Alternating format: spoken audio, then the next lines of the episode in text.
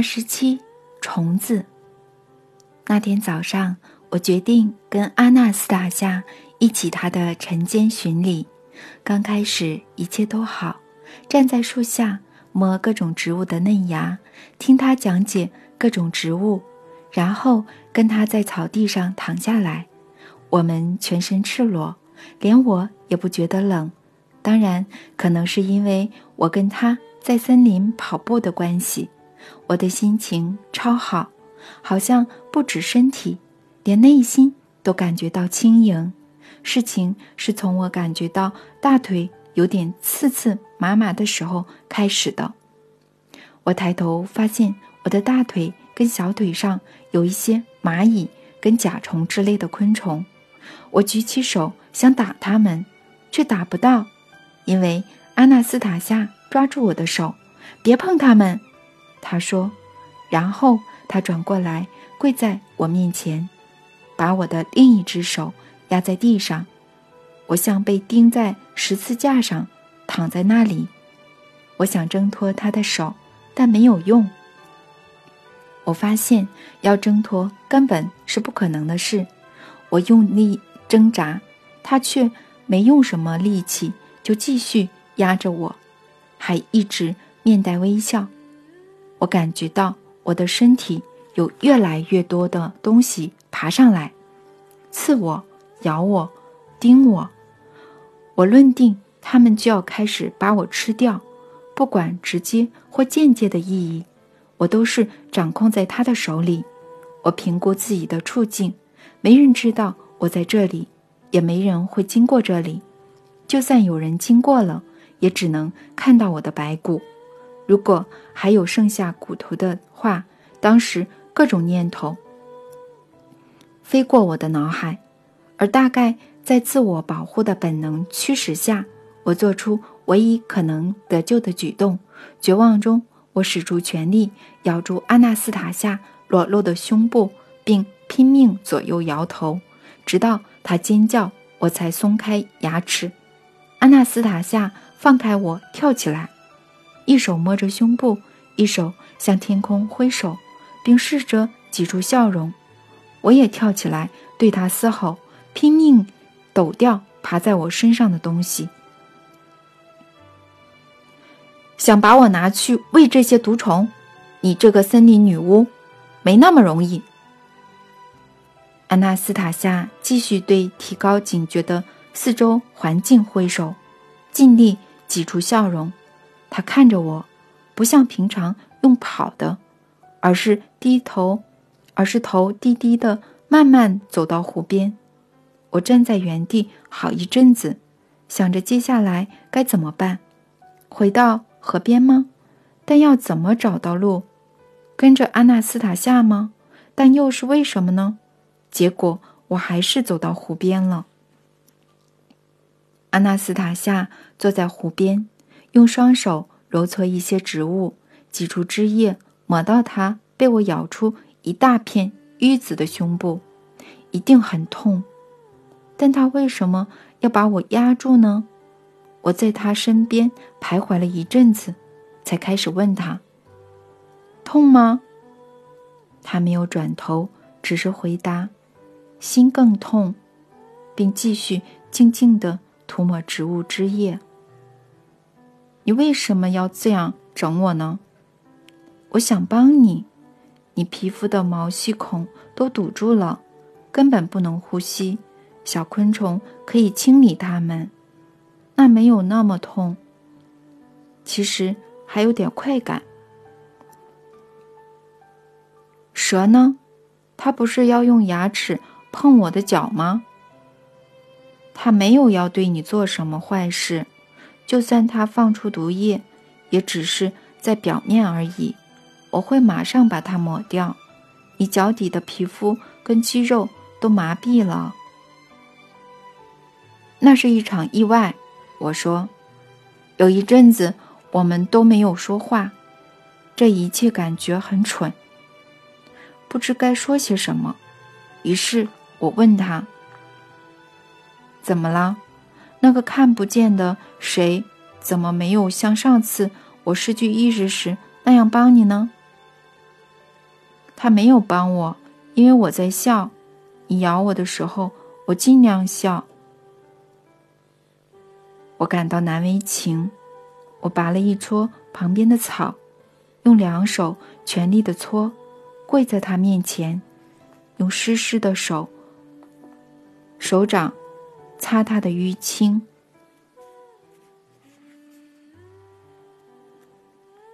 二十八，梦想。创造未来。现在我已经知道阿纳斯塔夏的感受，知道尽管他再怎么特别，他都想要证明自己是个自然正常的人。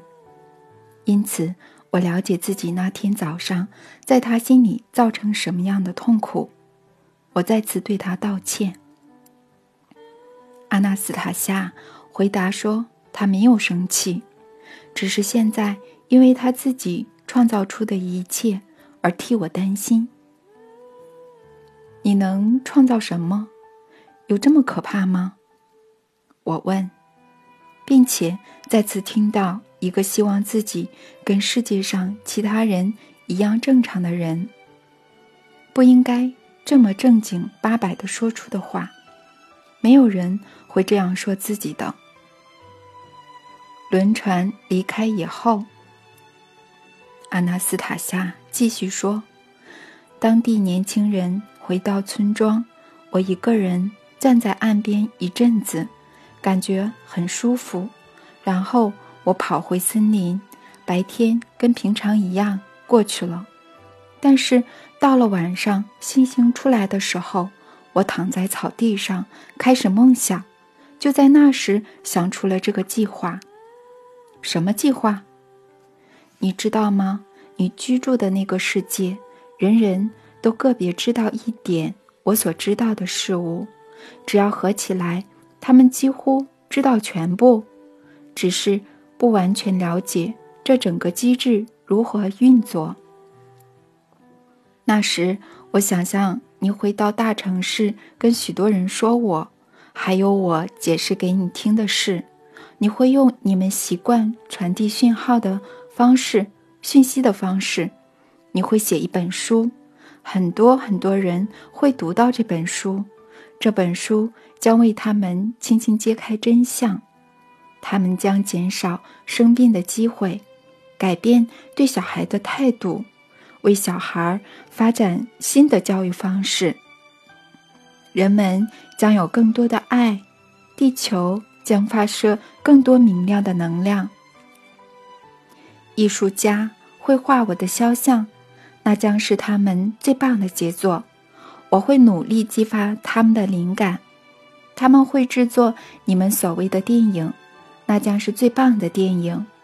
你会看着这一切，并想到我，了解我告诉你的一切，并懂得欣赏这一切的科学家会去找你，他们会给你很多解释。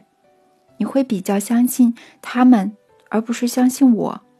到时你会了解，我不是女巫，我是人，只是我里头的资讯比别人多。你写的东西会引起很大的兴趣。你会很有钱，十九个国家的银行里都有你的钱。你会去圣地朝圣，洗净你体内黑暗的东西。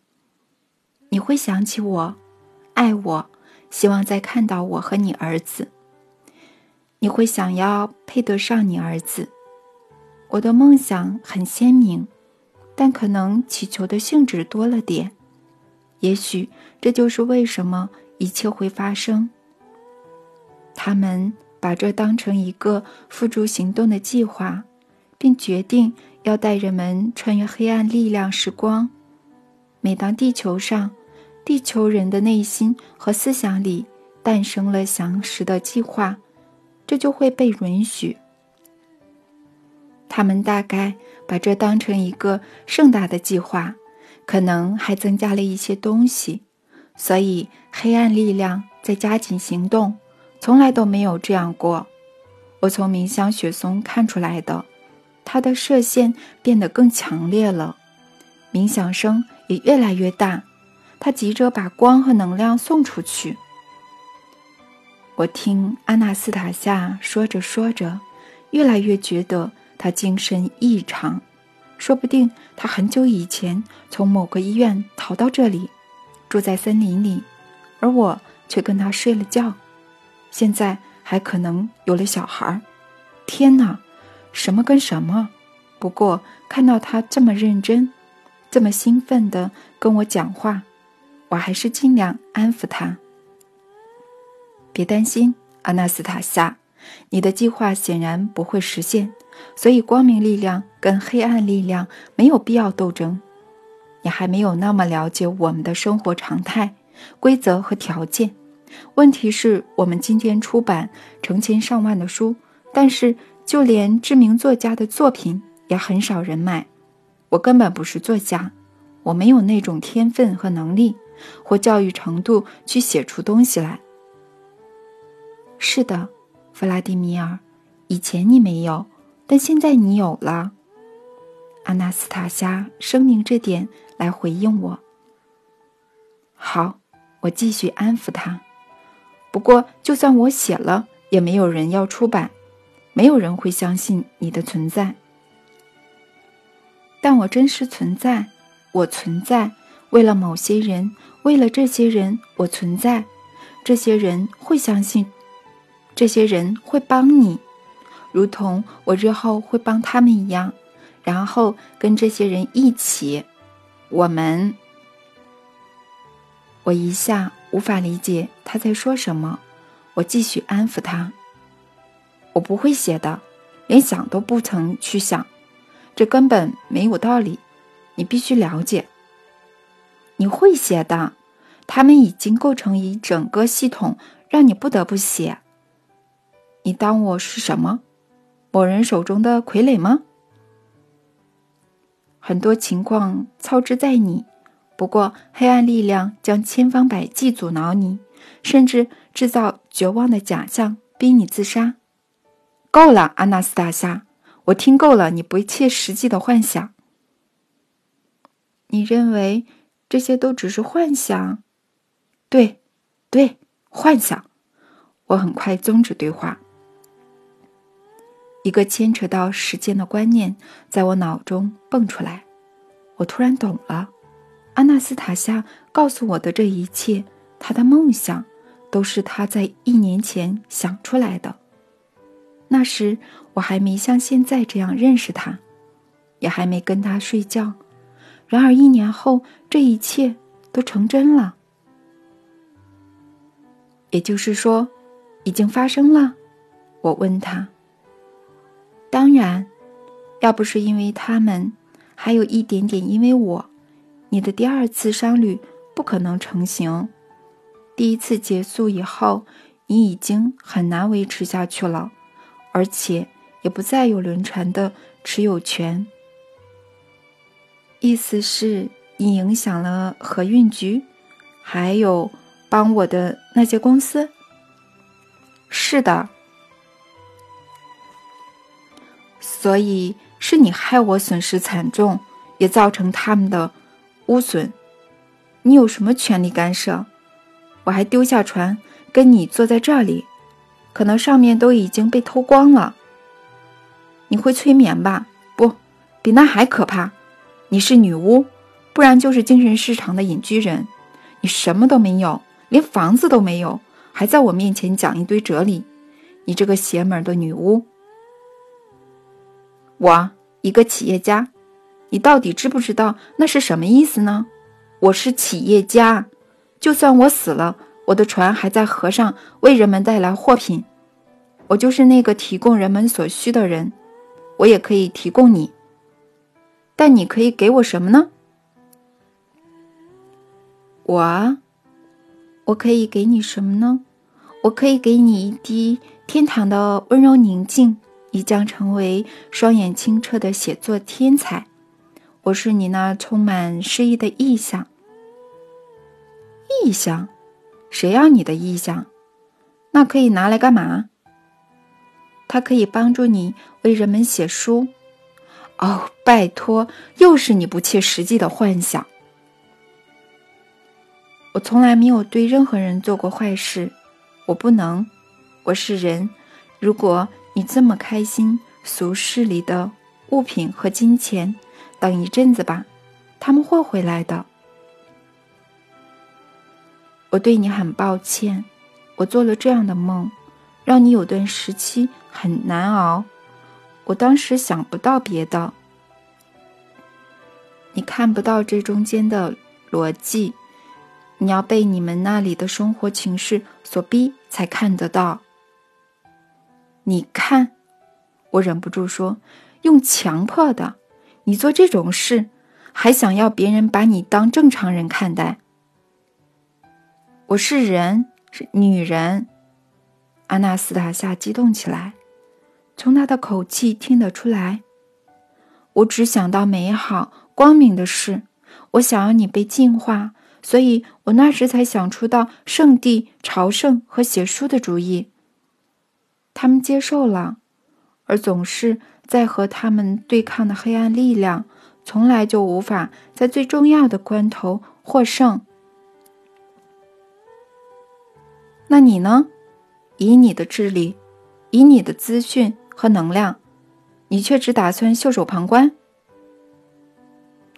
在两大阵营的角力之中，我个人的努力是微不足道的，需要你们那里很多人来帮忙。我会搜寻这些人，寻获这些人，如同你住院时我找到你一样。只是你自己必须有所。提升、提高你的意识，战胜你体内不好的东西。我体内有什么不好的东西啊？我在医院做了什么坏事？你又不在那边，你要怎么治我的病啊？当时你丝毫感觉不到我的存在，但我就在你身边。在船上的时候，我给你冥想雪松的树枝，那是妈妈死前折断的。你邀我进去时，我把它留在你的包厢。你那时就已经生病了，我可以感觉得出来。你还记得那根树枝吗？记得，我回答。事实上，它挂在我包厢很长一段时间，很多团员都看到了。我把它带回新西伯利亚，不过没特别留意它。你把它丢了。因因为我不知道，对，你不知道，你把它丢了。妈妈的树枝没有来得及击退你的疾病，你进了医院。回去以后仔细看一下你的病历，你可以在病历表上看到，即使用了再好的药，你的病情都没有改善。后来他们给你用雪松油。严守医疗规定的医生本来不应该这么做，但这位医生采用了医疗手册没有提到、也没有人使用过的疗法。你还记得吗？记得。帮你治疗的是你们城里其中一间最好诊所里的科主任，一个女人。但是她主治的科目跟你的病情无关，她把你留下来。尽管上面的楼层就是主治你病症的楼层，对吗？对。他帮你打针，打针时在昏暗的房间里放了音乐。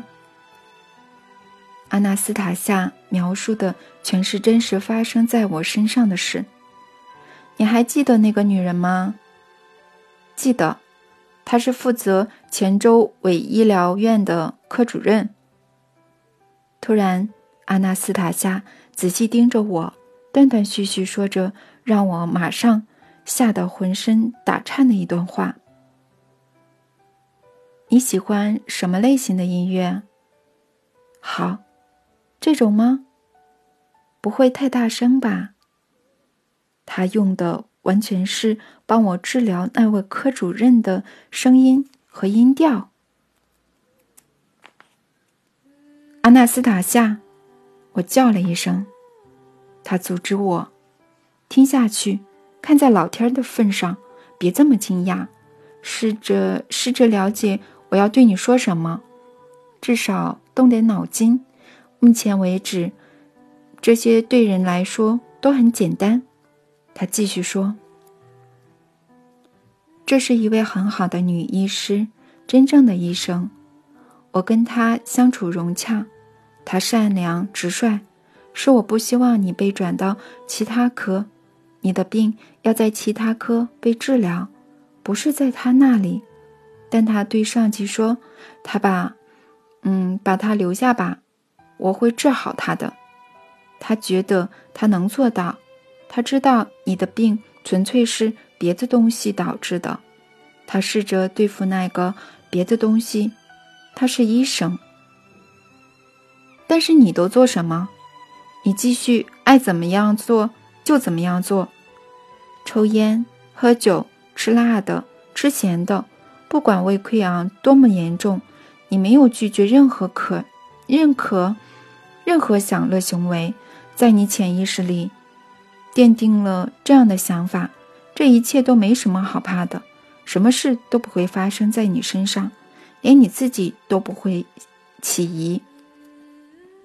我没有做到什么好事，很可能还帮了倒忙。你意识里的黑暗面没有减少，意志力和觉察力也没有增加。你康复以后，派你的员工去向这位救你一命的女医师祝贺节日。但你自己连一通电话也不曾打给他，他在等你的电话。他爱上你了，就像他还是你，阿纳斯塔夏。我们如果这样对你来说比较清楚。我站起来，迈开两三步，不知道为什么。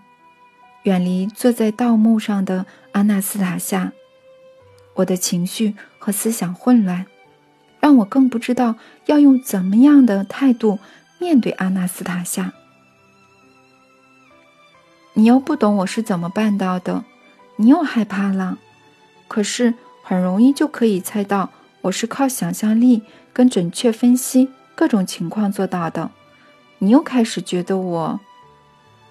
他不再说话，头低低的垂到膝盖，我也沉默的站着，心想：他怎么净说这些令人难以置信的事？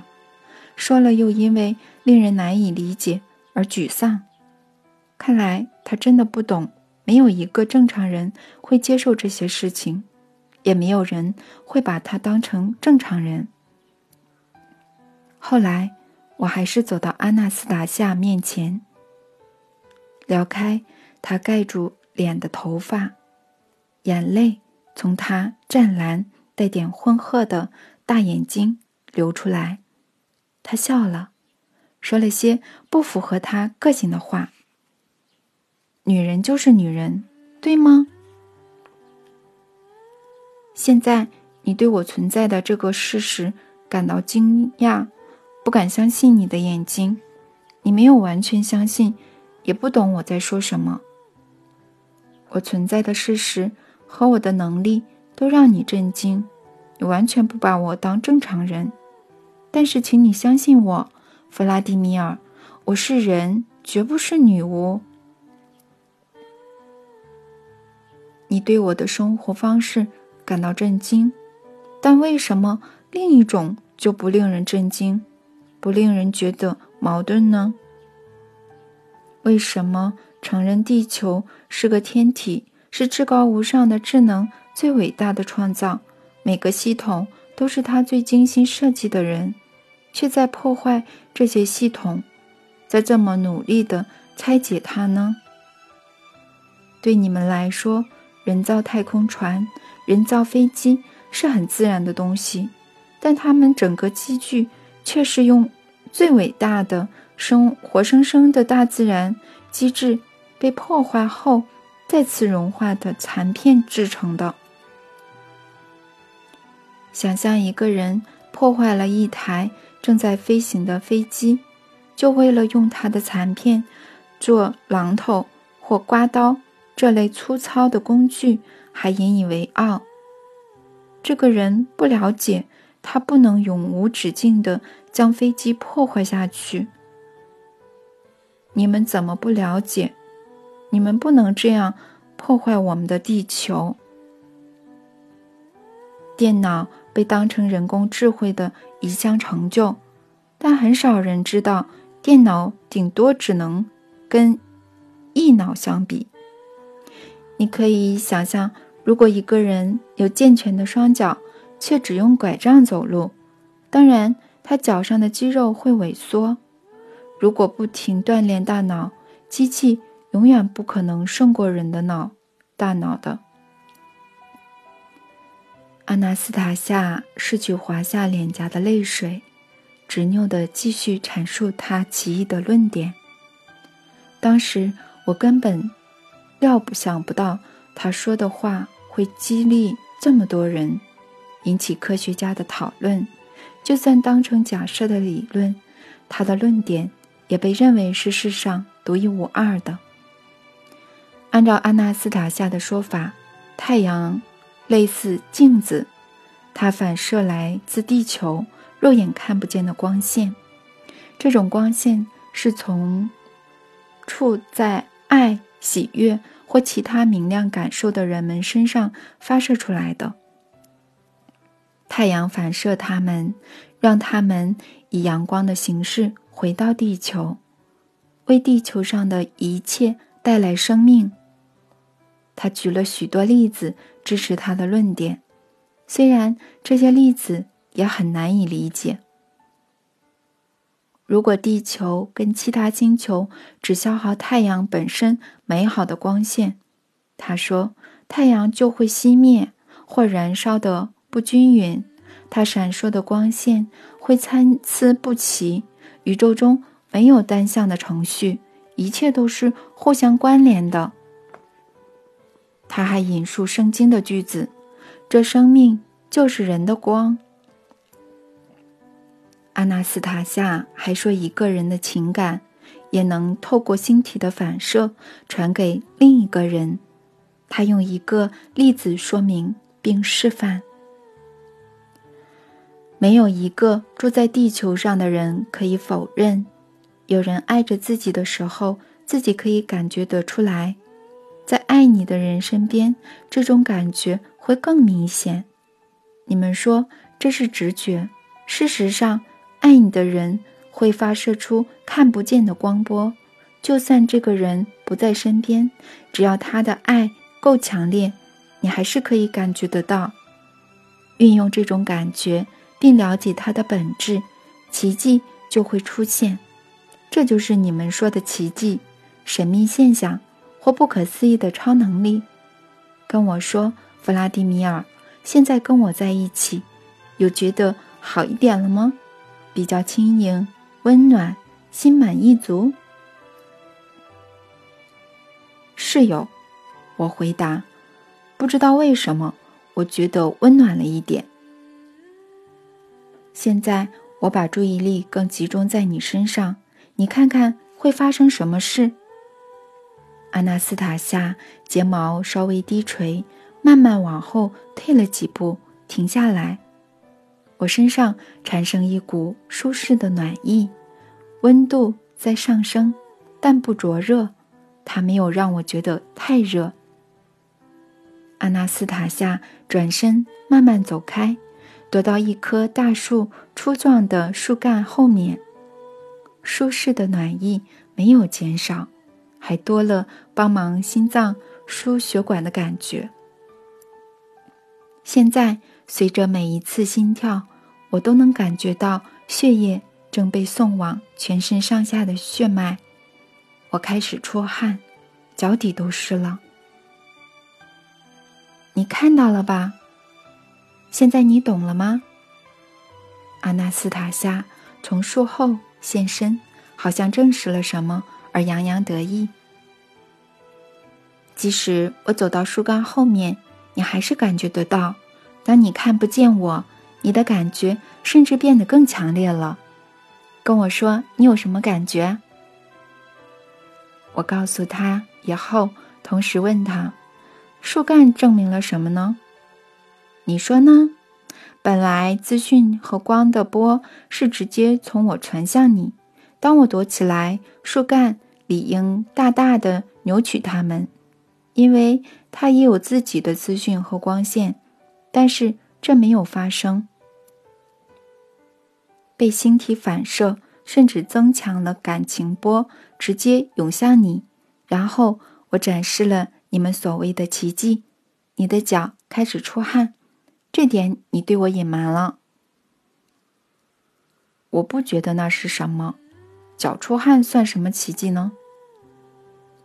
我把你体内各种疾病从你脚底赶出来了，你现在应该觉得好多了，连外表都很明显，你的背没有那么驼了。真的，我觉得身体好多了。所以你就是像这样集中注意力，想象一下就能得到你要的。多多少少，每一次都能成功吗？如果想的东西不只是治疗呢？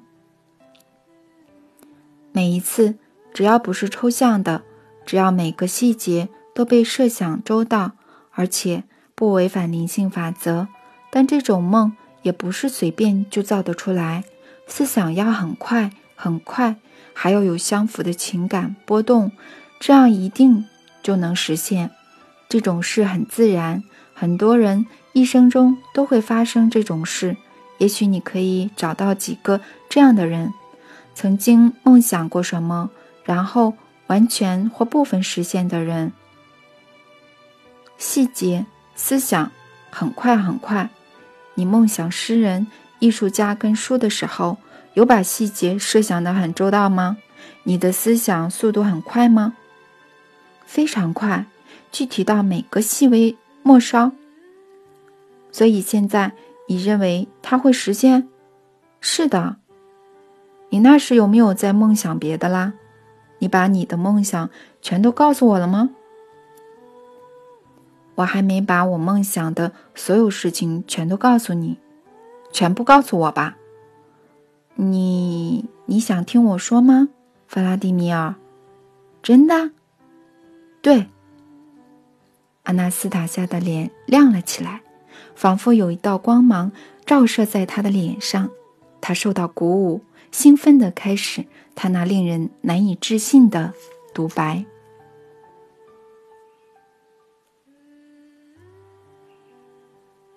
二十九，穿越黑暗力量时光。那天晚上，我还梦想着如何让人们穿越黑暗力量时光。我的计划和觉察很精准，贴近真实，他们接受了。你写的这本书没有经过修饰，所有字母排列都很紧，很朴素。然而，它们形成的字句将在大多数人的心中产生美好、光明的感觉。这些感觉能够克服身体和心灵的疾病，能催生未来世代的与生俱来的新意识。相信我，弗拉迪米尔，这不是凭空捏造出来的，这符合宇宙法则。一切很简单，你会凭感觉，凭你的内心写出这本书。你别无他法，因为你没有写作技巧。然而，只要凭感觉，你可以做到任何事。这些感觉已经在你体内了，包括我的和你的。只是你还没觉察到而已，他们会被很多人了解，他们具体化为符号和组合，嗯，比奥才奥教的圣火力量还大。不要隐瞒发生的一切，包括私密的部分，放开羞愧的想法，不要怕呈现出愚蠢的模样，克服高傲的心态。我已经把自己完全开放给你了，我的身体，我的灵魂。我希望透过你把自己开放给所有人。现在我可以这么做了。我知道黑暗力量会大量的袭击我，反抗我的梦。我不怕他们，我的力量更大。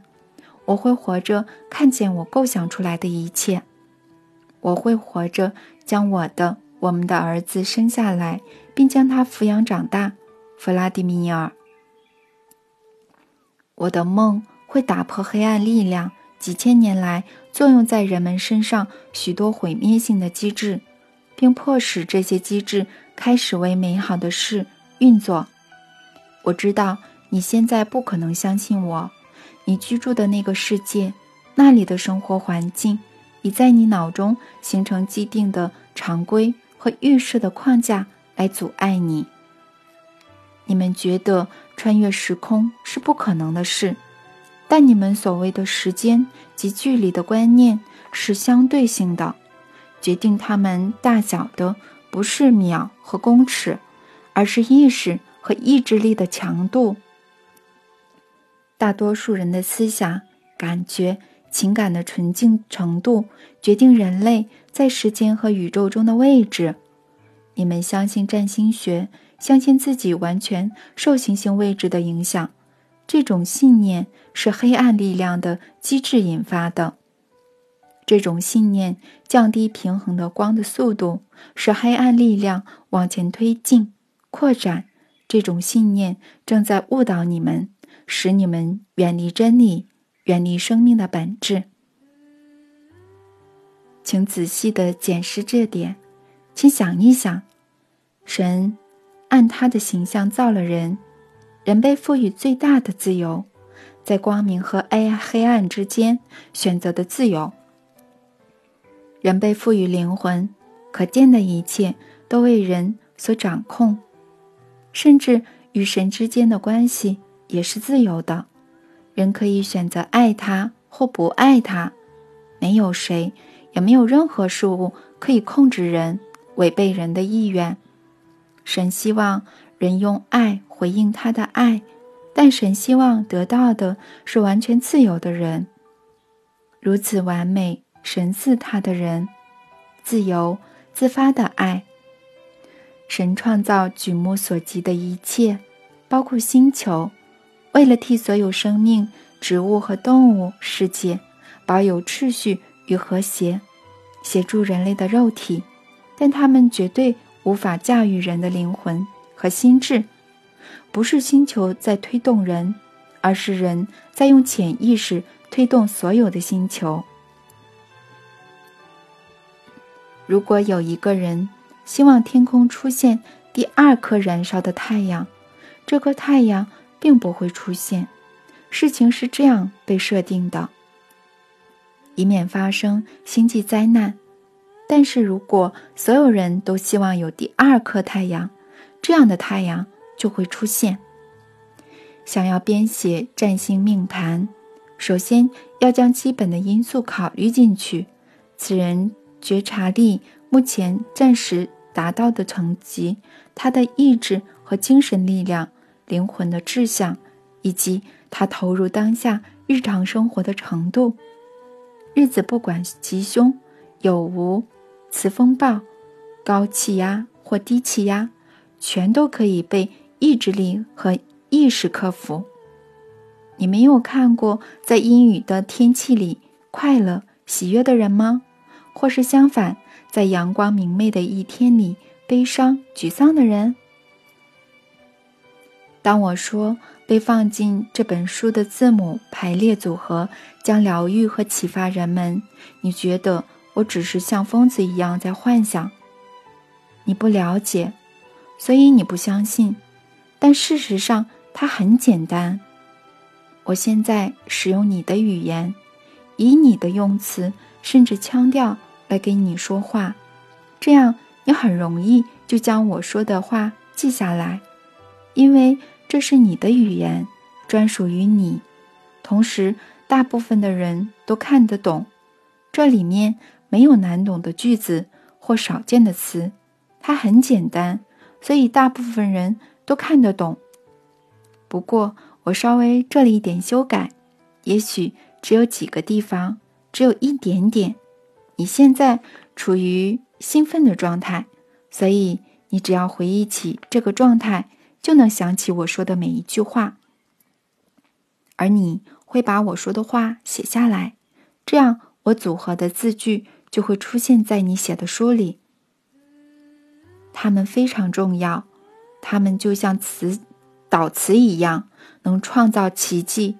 况且你们已经有很多人知道，导词就是某些字的组合。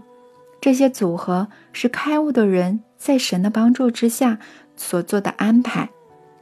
黑暗力量总是设法阻挠，不让人们有机会亲近这些组合所散发出的恩泽，甚至为此改变了语言，加上新的字，删除旧的字，扭曲字的意思。例如，从前你们的语言有四十七个字母，现在只剩下三十三个。黑暗力量加入其他字母组合，加入他们自己的语法，煽动低级黑暗的东西，企图用肉体情欲误导人们。但是我用今天使用的字母和符号，将原初的组合带回来了。现在他们就要开始产生影响力。我费尽千辛万苦搜寻他们，终于被我寻获了。我搜集了不同时代的精华，搜集了很多。我把它们暗藏在你即将写出来的文字里。你可以看到，这些文字十分精准，成功的转译深足无穷的宇宙，以及古老的符号组合所代表的意义、内涵与目的。你一定要把你所见所闻全写出来，什么都不要隐藏，不管坏的、好的、私密的，这样他们就会被保存下来。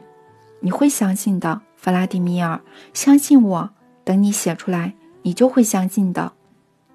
很多人读到你即将写的文字，会在心里产生一些他们还不太明白的情绪与感受，他们会告诉你这些感受。你会亲眼见到并听到他们告诉你，他们的感受是明亮的。之后，他们许多人将透过这些感受理解到更多你没有写出来的东西。就多少写一点吧。当人们感受到这些组合，你开始相信。当十个、百个、千个人告诉你他们的感受，你就会相信了。然后你就会全部写出来。只要你相信，相信你自己，相信我。以后我会再跟你说更重要的事情，他们同样会理解，同样会感受得到。但最重要的是抚养小孩。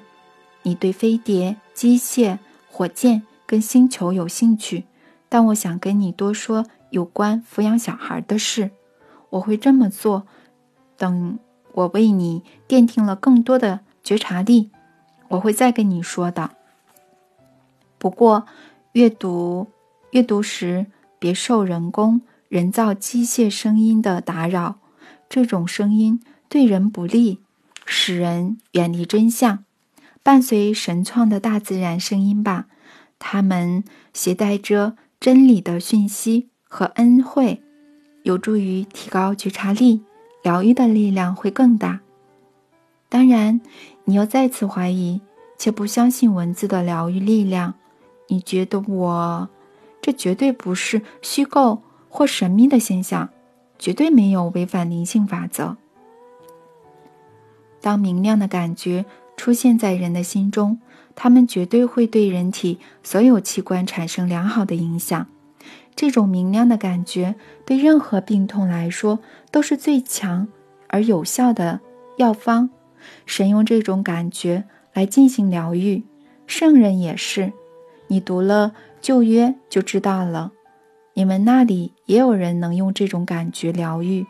你们那里很多医生都知道。如果你不相信，问问他们吧。毕竟你比较能相信他们。这种感觉越强烈。越明亮，对接收的人就越有效。我一直都能用我的光线来治疗。当我小的时候，曾祖父曾教过我，并把仪器解释给我听。我对我的小农做过好几次了。现在我的光线力量比祖父和曾祖父的强了好几倍。他们说，这是因为我心中产生一种叫做爱的感觉。它如此强大、喜悦，又有点炙热。我想把它送给所有人，还有送给你。我希望每个人都感觉到美好。我希望一切事物都很美好，就像神希望的那样。阿纳斯塔夏异常激昂及坚定地道出他的独白，仿佛朝时间和空间发射出去，然后沉默。我被阿纳斯塔夏的激昂和激定吓到，我看着他说：“阿纳斯塔夏，你全部说完了吗？你的计划，你的梦，没有别的细节了吗？剩下的都是些琐碎的事，我计划时很快把它们带过了，就像完成二乘二的习题这这么简单。”只有一个关系到你的地方比较复杂，不过我也解决了。那就详细说明一下吧。嗯，复杂且关系到我的是什么事呢？你知道吗？我把你变成地球上最有钱的人，也把你变成最有名的人。过一阵子，它就会发生。但是。当这个梦的细节被一一描绘出来，当它还没有起飞，被光明力量接管，这时黑暗力量，他们总是企图施以伤害，如同各种副作用般影响这个梦所关系到的许多不同的人。我的思想速度非常非常快，但是黑暗力量还是及时赶上了。他们放下许多俗物，企图用他们的机智影响我的梦。就在这时候，我想到了，我制胜了他们，迫使他们的机制为美好的事工作。黑暗力量困惑了，虽然只有非常短的一瞬间，但那已经足够让我的梦被光明力量接过、接管，飞入光明的无穷无尽之中。使他们追赶不及。你想到什么，阿纳斯塔夏？出乎意料，我把你必须克服各种困难的黑暗时期稍微延长了。为了延长这段时期，我让自己没有机会用光线帮你。他们困惑了，完全看不出我行动的逻辑。而这时，我却极为快速地照亮未来和你接触的人。这是什么意思？人们会帮助你，帮助实现我的梦，用他们大大小小的，用他们小小的、几乎无法控制的光线。然而，这些小小的光线数量很多，你们同心协力就能把我的梦化为现实。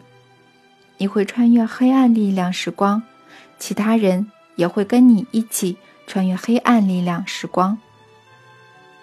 成名富有并不会令你傲慢贪婪，因为你会发现金钱不是最重要的，它永远无法为你带来温暖或他人真挚的同情。等你穿越黑暗力量时，你就会明白了，你会看见、遇见这些人，而他们也会明白。至于蹲下的事，为了以防万一，我先想好。你跟银行之间的关系，而且，嗯，你一点都不注意你的身体，像这样在领钱的时候运动一下也好。有些银行员也是，就算看起来有点蠢也没关系，至少你可以摆脱高傲这个恶习。所以，黑暗力量在这段时期想出的种种困难和阻碍，在在。锻锻锻炼着你和你周围的人，你们的觉察力将有所提升。这些困难和阻碍反而对你们有利，使你们将来能够完全避开黑暗力量所自豪的各种诱惑。不管他们采取什么行动，结果都是一样的。因此，有那么一瞬间，他们困惑了。现在。他们永远都追不上我的梦了，阿纳斯塔夏，我亲爱的梦想家、幻想家。哦，你真好，谢谢你，谢谢你。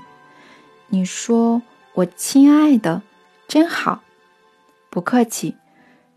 但我也说你是幻想家，说你是梦想家，你不会不高兴吗？一点都不会。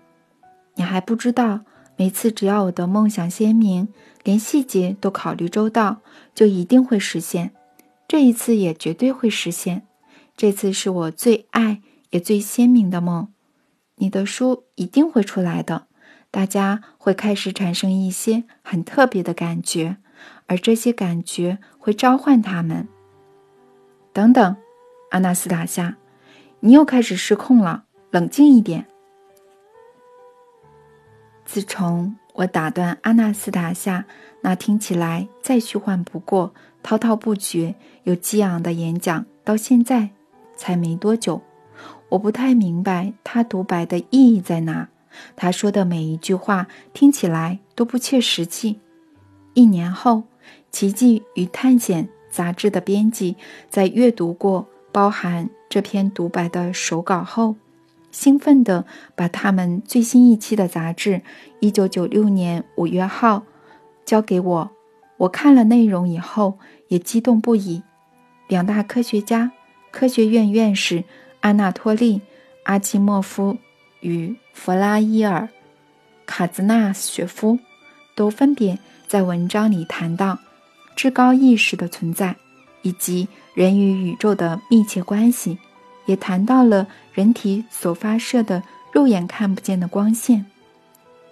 他们可以用特殊仪器捕捉得到。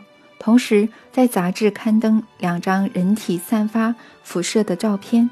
不过，科学家才刚开始。探讨的东西，阿纳斯塔夏从小就知道了，而且还在日常生活中运用自如，拿来帮助别人。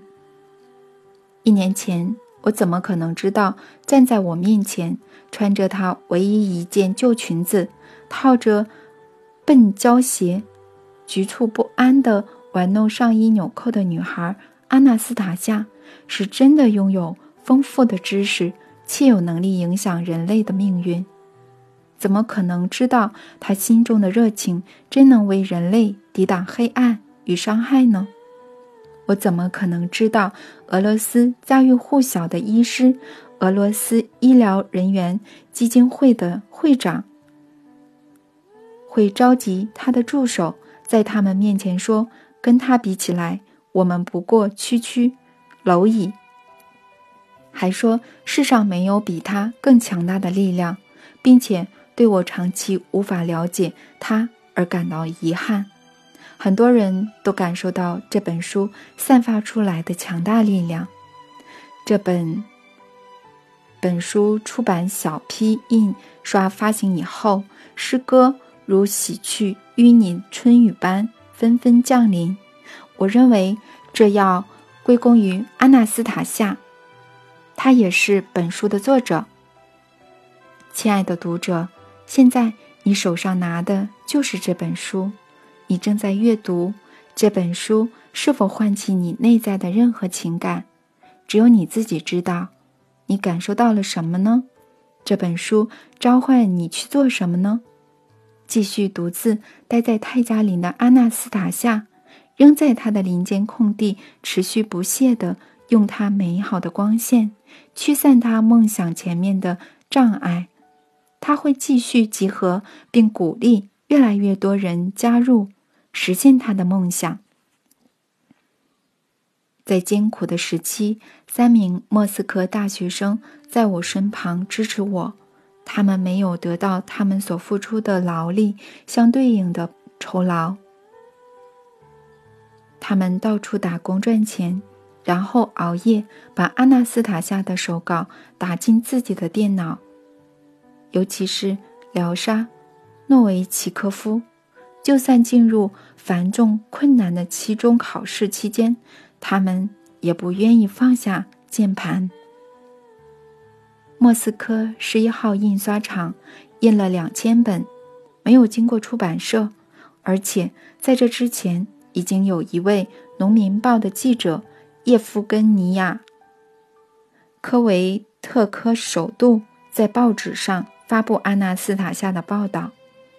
之后还有莫斯科真理报的卡瓦卡加、格洛维纳、林业报、新闻世界与俄罗斯电台专门刊登科学院著名学者文章的奇迹与探险，也顾不得惯例，好几期专题讲的都是阿纳斯塔夏。并下出这样的标题：即便科学院院士做出最大胆的梦，也赶不上西伯利亚泰加林女巫士阿纳斯塔夏的真知灼见。是思想的纯洁，使人无所不知、无所不能。人最极致的造物，只有首都正经的、正经的报章杂志有阿纳斯塔夏的报道。仿佛阿纳斯塔夏自己选择了他们，略过小报，小心翼翼维护他梦想的纯洁。但直到我认识他的一年后，这些事情才变得比较清楚。当时我还不了解他，不完全相信他，而且对发生的一切保持某种态度，还试着。把话题拉到我熟悉的领域，也就是企业家。